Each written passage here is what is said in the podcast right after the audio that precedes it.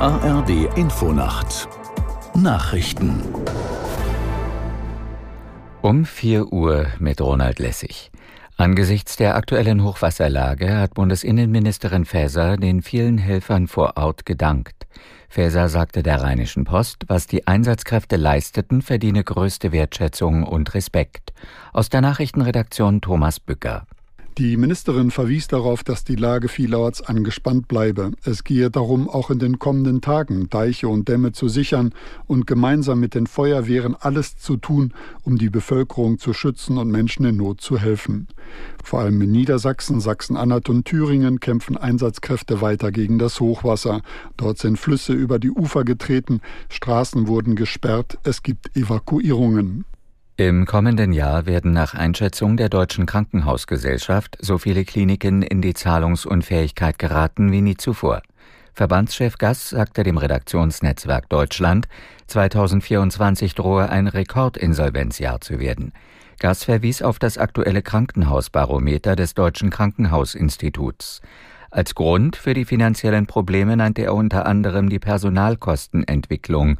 Kaum ein Krankenhaus könne seine Ausgaben noch aus den laufenden Einnahmen decken. Die Niederländerin Sigrid Kaag soll UN-Koordinatorin für humanitäre Hilfe im kriegsgeschüttelten Gazastreifen werden. Sie wird voraussichtlich zum 8. Januar anfangen. Aus New York Charlotte Voss. Auf die Niederländerin Sigrid K. wartet eine herausfordernde Aufgabe. Unter Kriegsbedingungen soll sie mit ihrem Team Hilfslieferungen nach Gaza erleichtern, koordinieren, überwachen und überprüfen. Zudem soll sie einen UN-Mechanismus etablieren, um humanitäre Hilfslieferungen über Staaten, die nicht am Konflikt beteiligt sind, zu beschleunigen.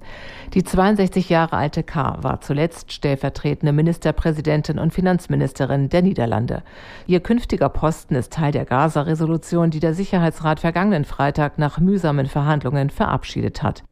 In Mexiko wird heute eine Delegation aus den USA erwartet. Sie will mit Präsident López Obrador über das Thema Migration beraten.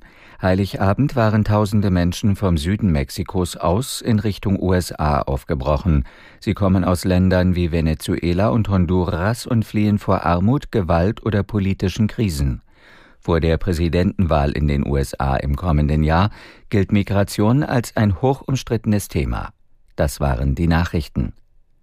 Das Wetter in Deutschland. Tagsüber Wolken oder Sonne, vom Westen bis nach Osten zieht Regen durch, im Süden trocken, 4 bis 12 Grad, zum Teil stürmisch. Am Donnerstag aus Westen Schauer, im Südosten trocken, 7 bis 12 Grad, windig, im Nordwesten stürmisch. Am Freitag windiges Schauerwetter, im Südosten zeitweise heiter, bei Höchstwerten zwischen 6 und 12 Grad. Es ist 4 Uhr 3.